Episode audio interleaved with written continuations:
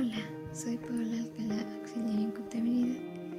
Esperando se encuentren muy bien, les doy la más cordial bienvenida a este podcast, cuyo propósito principal es ayudar a orientar e informar a los pequeños negocios. El día de hoy abordaremos el tema de los principales retos para el crecimiento de las pequeñas y medianas empresas desde el 2021 a la actualidad. Como muchos sabemos, el año pasado y desde el 2020, el COVID-19 tomó por sorpresa no solo al país, sino a todo el mundo. Y las secuelas del impacto económico por la parálisis de muchos sectores y el confinamiento aún se siguen resistiendo en la actualidad. El panorama aún se proyecta muy complicado. Sin embargo, se han generado nuevas alternativas y retos para que la economía nacional logre reactivarse de forma positiva. Por ello, en el base al escenario anterior, es muy importante que destaquemos los principales retos que enfrentarán las empresas en estos años.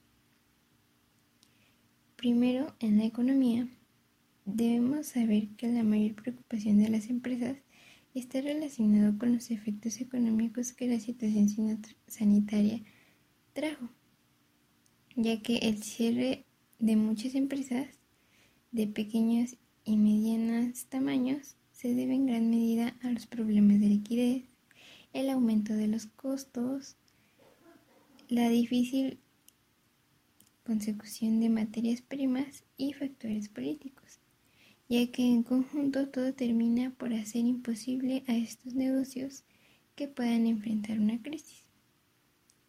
A inicios de la pandemia, muchas de las pequeñas y medianas empresas encontraron un alivio con algunas facilidades que dio el sector financiero, pero estas ayudas duraron muy poco en comparación de la contingencia sanitaria.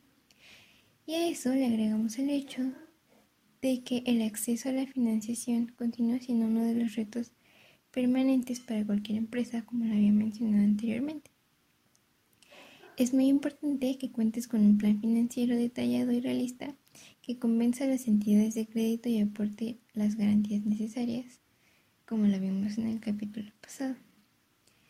La transformación digital es el siguiente reto a tomar en cuenta, ya que esto aún está pendiente dentro de muchas pequeñas y medianas empresas. Ámbitos como la ciberseguridad, las tecnologías relacionadas con la nube y la inteligencia artificial, así como las soluciones dentro de gestión de todo tipo de procesos, hoy son muy necesarias y requieren de adaptaciones dentro del negocio. Las infraestructuras de las pequeñas y medianas empresas tienden a ser mucho más livianas que la de las empresas grandes, por lo que el proceso de transformación entraña menos riesgos pero existe una brecha de inversión entre las grandes y las pequeñas empresas que pueden tener dificultades en estos adaptamientos.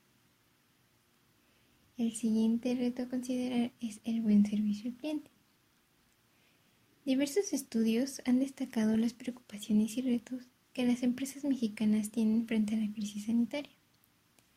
En primer lugar, tenemos la relación con clientes que está relacionada con el retraso de los pagos, la revocación de los créditos, la suspensión de actividades, la cancelación de pedidos y sobre todo la disminución de ventas.